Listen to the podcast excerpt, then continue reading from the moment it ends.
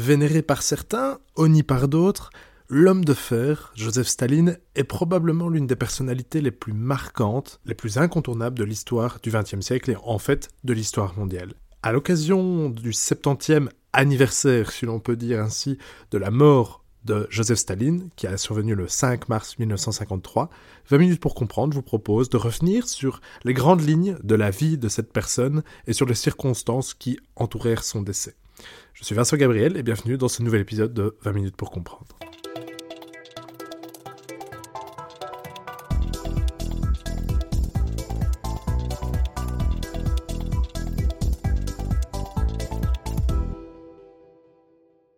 Yosif Vissarionovitch Djougashvili naît en Géorgie le 18 décembre 1878.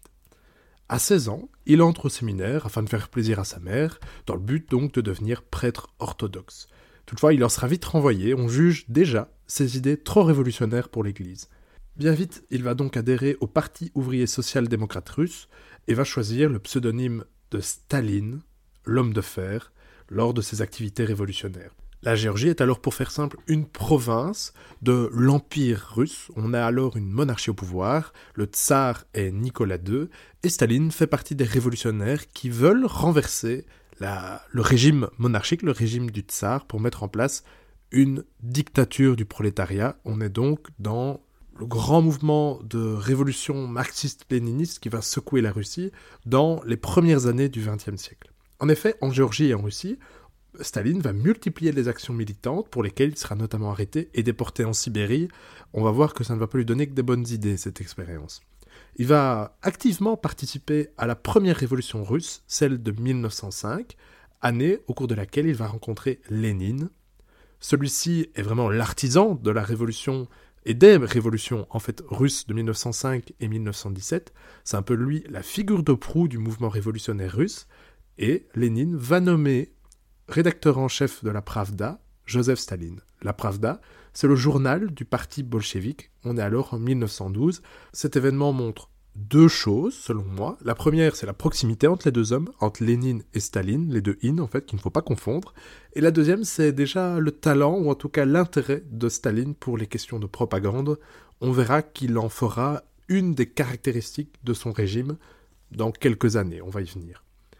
Staline sera ensuite l'un des artisans du retour de Lénine en Russie lors des révolutions de 1917, pour lesquelles toutefois il faut déjà tordre le cou à un premier mythe, il n'aura pas en fait un rôle important.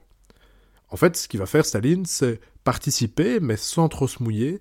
Il sera toutefois l'un des fondateurs du Politburo, en gros c'est l'organe qui va diriger la future URSS, aux côtés d'un certain Trotsky, un nom sur lequel je vais revenir dans quelques instants.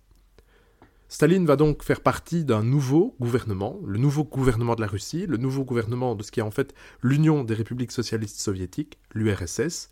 Staline entre alors au poste de commissaire aux nationalités, en gros, l'objectif, c'est de créer un homo soviéticus, c'est-à-dire de faire en sorte que dans cette union traversée de plein de nationalités différentes, on peut citer la nationalité russe, mais aussi la nationalité géorgienne, la nationalité ukrainienne par exemple, il faut gommer tout ça pour construire un homme soviétique.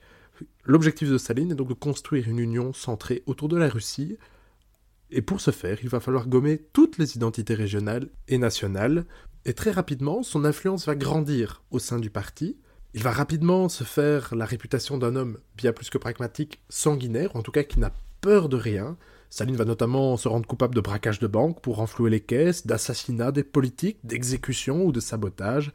En fait, la manière dont Staline remplit ses missions, avec une certaine efficacité certes, va inquiéter de plus en plus son mentor, Lénine. Je vous rappelle également, nous sommes au début des années 1920 à l'époque, et l'Union soviétique n'a encore rien de définitif, je vais dire, c'est presque encore une utopie marxiste-léniniste qu'il faut sécuriser. En effet, l'URSS est alors en guerre, en guerre civile, contre les Blancs, les partisans du tsar, mais aussi notamment contre la Pologne. Et sur le front de cette guerre soviéto-polonaise, on va avoir un certain commissaire politique du nom de Joseph Staline, qui va diriger une cavalerie aux côtés du général Tukhachevsky, qui est un peu Tukhachevsky le responsable de ce front, et il va demander en quelque sorte à Staline de lui céder le commandement de sa cavalerie pour pouvoir mener à bien une opération dont je vous épargne les détails. Le problème, c'est que Staline, lui, veut une réussite personnelle, et que si vous filez le commandement de vos hommes à un autre général, eh bien, vous allez passer inaperçu dans l'éventuelle réussite. Il va donc refuser. Ça donnera, ce refus de Staline, l'occasion aux Polonais de remporter la bataille de Varsovie. C'est l'épisode du miracle de la Vistule, remporté par Pilsudski. Mais bon, vraiment, je vous passe les détails là-dessus. On fera peut-être des épisodes sur vraiment cette entre-deux-guerres qui est vraiment très complexe. Mais pour les fans d'histoire soviétique ou d'Europe de l'Est, là, ce sont peut-être des noms qui vont ring de bell, comme on dit.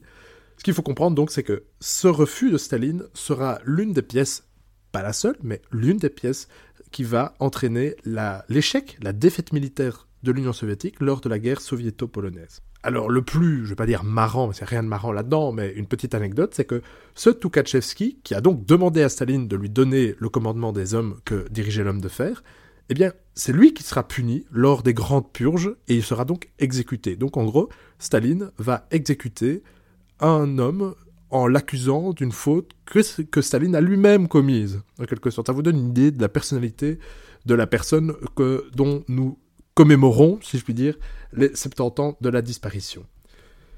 Lénine va mourir en 1924 et en fait il ne veut pas de Staline comme successeur. On va avoir une lutte de succession qui va s'ouvrir et il faut dire que Staline va alors faire montre d'une incroyable habileté politique. Il va écarter tous ses rivaux, et notamment Trotsky, qu'il finira par faire assassiner d'un coup de pic à glace au Mexique, donc ça aussi c'est toute une histoire qu'on vous racontera peut-être un jour. Toujours est-il que à partir de ce moment-là, on est on, peut dans un certain chaos, mais on peut dire à la fin des années 20, l'ère de Staline va alors commencer. Sous sa direction, l'économie de l'URSS va connaître une mutation profonde que Lénine avait bien entendu déjà commencé. En fait, on considère souvent Staline comme étant le père de l'industrialisation de l'URSS, ce qui n'est pas faux. Ça va passer par une collectivisation, donc on va confisquer les propriétés privées en nationalisant également les terres agricoles. On va également découlagiser, c'est-à-dire en parallèle de la collectivisation des terres, on va s'attaquer à ce qu'on considère, d'après Staline, comme étant des paysans riches. En fait, ce sont des fermiers qui possèdent de la terre, du bétail, en fait, tout ce qui permet de exploiter en quelque sorte leur propriété. Ça va se faire de 1929 à 1933 avec d'environ 30 000 personnes et la déportation forcée d'environ 2 millions d'autres personnes. Donc on peut vous dire qu'en gros, Staline, il part du principe qu'on ne fait pas d'omelette sans casser des œufs, et les œufs de Staline, ce sont les habitants de l'Union soviétique. Un petit élément donc aussi pour vraiment ceux qui ne connaissent rien à l'histoire soviétique, euh, il faut donc différencier les koulaks, qui sont donc en quelque sorte les propriétaires de terres en Union soviétique, et les goulags, qui sont les camps de prisonniers politique sur lequel je vais m'attarder dans quelques instants. Je reste donc dans cette politique économique de Staline qui se caractérise donc outre par ce mouvement de collectivisation et de nationalisation des terres avec une découlakisation, ça se caractérise aussi par les politiques de plans quinquennaux aux objectifs complètement irréalistes. Donc pour vous dire en quelque sorte, euh, pour être... Donc pour vous expliquer clairement ce dont il s'agit, dites-vous que c'est l'État qui dirige et qui ordonne aux entreprises, par exemple, le nombre de chaises qu'elles doivent produire si vous êtes une usine de chaises. On est donc complètement en dehors de la logique de l'offre et de la demande. Par exemple, on peut être dans une situation où vous pourriez vendre 50 chaises, mais l'État vous force à en produire 150. Vous avez donc 100 chaises que vous avez créées pour rien. Ou bien, contrario, vous pourriez en vendre 150, mais l'État vous ordonne d'en construire seulement 50, et donc vous avez en quelque sorte un manque à gagner de 100 chaises. Bref, c'est quelque chose qui ne fonctionne pas, qui n'a jamais fonctionné. Cette planification de l'économie a été également responsable de nombreux dégâts sociaux et économiques. Mais il n'empêche que si vous voulez très, trop peut-être pragmatique, la politique économique de Staline est donc un succès. Elle est efficace. L'économie de l'Union soviétique est modernisée. Alors, le contexte de la guerre en Ukraine a rendu un événement beaucoup plus médiatisé qu'auparavant, mais c'est dans ce contexte, au début des années 30, que va survenir l'Holodomor. C'est donc ce qui a été considéré par beaucoup d'historiens, et à ce sujet, je vous conseille de lire le livre d'Anne Applebaum, Red Famine, qui est vraiment l'ouvrage séminal à avoir lu à ce sujet, mais également aussi par notamment le Parlement belge, comme un génocide. En gros, Staline va organiser, ou en tout cas se rendre responsable et ne pas empêcher, si on veut vraiment être le plus minimaliste possible, Staline ne va pas empêcher une famine qui va tuer entre 4 et 10 millions d'Ukrainiens pour toute une série de raisons. On fera peut-être un épisode là-dessus, mais voilà, je trouve que c'est intéressant de rappeler, vu le contexte dramatique dans lequel nous vivons pour l'instant. D'un point de vue politique, les années 30 sont également marquées par, euh, en quelque sorte, le prétexte de on fait pas d'omelette sans casser des œufs, puisque Staline veut faire une omelette, c'est-à-dire avoir un régime fort, et pour ça il faut casser des œufs, des hommes. C'est dans ce contexte que vont avoir lieu de grandes purges, dont les principales, ou en tout cas les plus connues, sont les procès de Moscou qui vont avoir lieu de 36 à 38, dans le but de juger et exécuter, en fait, toute personne dérangeante ou potentiellement rivale au régime de Staline, pour vous donner un exemple, entre 1937 et 1938, ce sont 700 000 personnes qui seront victimes, donc des soviétiques, hein, qui seront victimes de ces grandes terreurs. Le bras armé de cette terreur, ou en tout cas de cette répression politique, c'est la police politique de l'Union soviétique, d'abord le GPU, puis le NKVD, qui vont vraiment faire régner un climat de tension, vraiment de paranoïa, qui est vraiment... Ce climat reflète la paranoïa dont est lui-même victime Joseph Staline, à côté de ça, à côté donc de cette police politique, on va avoir la mise en place d'un archipel du goulag, c'est-à-dire des camps de détenus, de prisonniers politiques qui vont être enfermés dans le froid, dans la famine. Alors je vais citer quelques chiffres dans cet épisode, c'est toujours très compliqué de citer des chiffres en histoire, et d'ailleurs ça ne veut pas grandir grand-chose. Donc je veux pas que vous les reteniez par cœur, mais ayez juste une idée de ce que ça représente. Donc dans leur ouvrage Le Goulag de 1929 à 1954, les historiens Nicolas Wert et Luba Jurgensen citent les chiffres de 20 millions de détenus dans ces goulags et 4 millions de morts. Donc c'est vous dire vraiment l'étendue, l'envergure de ce mouvement, cette chape de plomb de peur et de répression qui s'abat donc sur l'Union soviétique sous le règne de Joseph Staline. Un exemple, eh bien je peux vous indiquer que par exemple, donc Staline va imposer le principe de responsabilité collective, ça veut dire que si vous commettez ce que Staline considère comme étant une faute, eh bien cette faute va se répercuter également sur votre famille, voire vos amis et vos relations. Dit autrement, vous pouvez être considéré comme responsable du crime, prétendu crime, hein, commis par un de vos collègues, par exemple, et donc volez au goulag à cause de ça. Donc ces années 30 se caractérisent d'une part par la modernisation économique, et ensuite par le climat de terreur politique qui règne en Union soviétique, et on va également avoir la mise en place d'un culte de la personnalité, des poèmes à sa gloire, des parades, toutes ces propagandes que vous avez probablement vues dans vos cours d'histoire de petits pères des peuples. C'est donc chose faite. Avant même le début de la Deuxième Guerre mondiale, l'Union soviétique a achevé sa mue vers un nouveau totalitarisme. Je l'ai dit, j'ai mentionné déjà cette Seconde Guerre mondiale, car malgré la signature d'un pacte de non-agression, c'est le pacte Molotov-Ribbentrop, donc ça c'est pour vous expliquer en gros, l'Union soviétique et l'Allemagne nazie, qui pourtant sont opposés sur absolument tous euh, les ferments idéologiques, font que ce rapprochement est presque surnaturel, ou en tout cas qu'il n'a rien de logique, mais en fait si, les intérêts propres de ces deux totalitarismes, eh bien malgré ce, pacte, l'Allemagne nazie va décider d'attaquer l'Union soviétique, ce qui sera vraiment le péché capital d'Adolf Hitler, c'est l'opération Barbarossa le 22 juin 1941, au prix de millions de vies soviétiques, Staline va tout de même parvenir à ranger son pays dans le rang des vainqueurs. Il est l'artisan de la victoire de cette grande guerre patriotique dont on sait l'importance dans la mémoire officielle mise en place par le régime de Vladimir Poutine. Avec cette victoire, Staline acquiert de facto une stature internationale, l'URSS également, puisqu'elle va obtenir un siège permanent au Conseil de sécurité des Nations Unies, et il parvient également à placer l'ensemble des pays de l'Europe de l'Est dans sa sphère d'influence. Après la Seconde Guerre mondiale, les purges vont s'intensifier, on va vraiment avoir là une paranoïa d'État dans le régime soviétique, dont Staline sera lui-même victime, en effet. On parle, c'est ce qu'on appelle le complot des blouses blanches. Pour vous le dire simplement, Joseph Staline va, sur un bon vieux fond d'antisémitisme, faire arrêter plusieurs centaines de médecins, la plupart, presque tous, juifs, car on considère que les médecins sont responsables d'empoisonnement politique. Et on peut dire que cette paranoïa et le climat de terreur que Staline a fait régner sur l'URSS seront presque les causes de sa mort. Je vous explique. Nous sommes le soir du 28 février 1953 et Joseph Staline, dans sa dacha, fait un malaise cardiaque.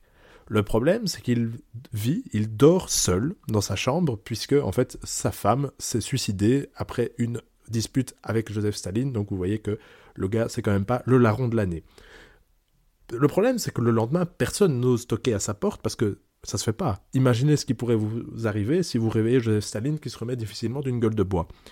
Donc le temps passe, le temps passe, puis au final, en fin d'après-midi, un homme ose ouvrir la porte et voit l'homme de fer étendu sur le sol.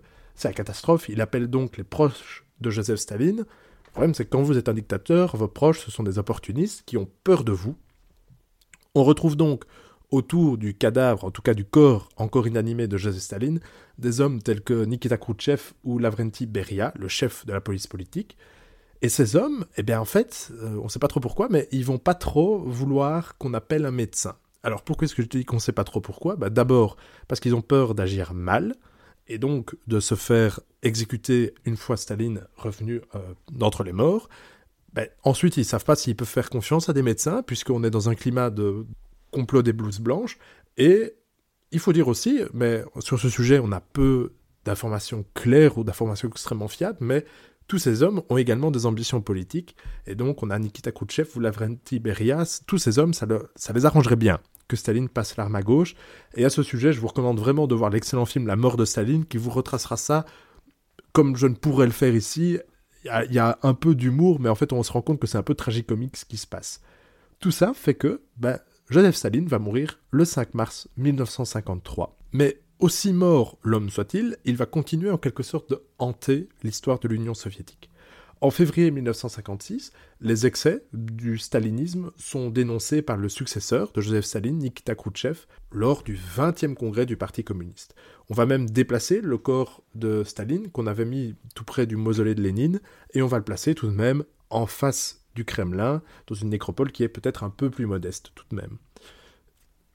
Après le règne de Nikita Khrouchtchev, on va avoir en quelque sorte un retour de la mémoire de Joseph Staline dans l'Union soviétique, qui va être cassé par, enfin cassé temporairement par la perestroïka. C'est en effet sous Gorbatchev, je l'ai dit, d'ailleurs je vous recommande l'audition des deux épisodes que nous avons fait sur la mort de l'homme rouge, donc vraiment la mort de Mikhail Gorbatchev, il y a quelques mois. On est donc dans les années 90, qu'on va ouvrir les archives qui vont permettre de documenter les crimes d'État commis par Joseph Staline et par son régime. C'est notamment à cette occasion qu'on va découvrir, qu'on va lever le voile sur le massacre de Katyn. Nous sommes alors en mars 1940, où le NKVD va exécuter près de 15 000 officiers et 10 000 civils polonais. Pourtant, aujourd'hui, Staline est de plus en plus populaire auprès des Russes. C'est documenté par de nombreuses enquêtes d'opinion, notamment grâce à une politique de restauration de sa mémoire qui a été menée par le régime de Vladimir Poutine, et ça se remarque en particulier depuis l'annexion de la Crimée en 2015. Ce que les Russes saluent chez Staline, c'est cet homme fort qui a stabilisé l'histoire politique de la Russie, on sait que c'est vraiment important dans la mémoire collective russe, ainsi que la victoire dans la Grande Guerre patriotique, la victoire contre le nazisme. Si le régime de Poutine a tout de même condamné les crimes politiques du stalinisme, l'homme n'en reste toujours pas moins enterré juste en face du Kremlin, et il a fait l'objet notamment de célébration héroïque lors des 80 ans de la bataille de Stalingrad en février 2023. Pourtant, et je vous l'ai dit, c'est toujours très difficile de manipuler des chiffres en histoire, et si nous n'aurons jamais d'estimation absolument fiable ou en tout cas définitive, le petit père des peuples serait tout de même responsable de la mort de plusieurs millions de soviétiques, d'après les historiens, et quand je dis historiens, sont bien entendu des historiens sérieux. On propose généralement une fourchette qui va de 4 millions pour les estimations minimales à 27 millions de morts pour les estimations maximales pour l'homme qui aura donc régné près de 30 ans sur l'Union soviétique. Voilà, j'espère que cet épisode vous aura fourni quelques clés, ou en tout cas rafraîchi un peu la mémoire sur les grandes lignes de la vie, ou en tout cas de la politique menée par Joseph Staline. On ne peut bien entendu rentrer dans tous les détails dans un épisode qui dure 20 minutes, mais j'espère en tout cas vous avoir donné envie de vous renseigner un peu plus à ce sujet. C'était Vincent Gabriel pour 20 minutes pour comprendre. Je vous souhaite une excellente journée et me réjouis de vous retrouver pour d'autres épisodes et contenus inédits sur la chaîne de ce podcast. N'oubliez pas de le partager, d'en parler autour de vous et de nous retrouver sur Twitter pour continuer cette conversation. À très bientôt. Au revoir.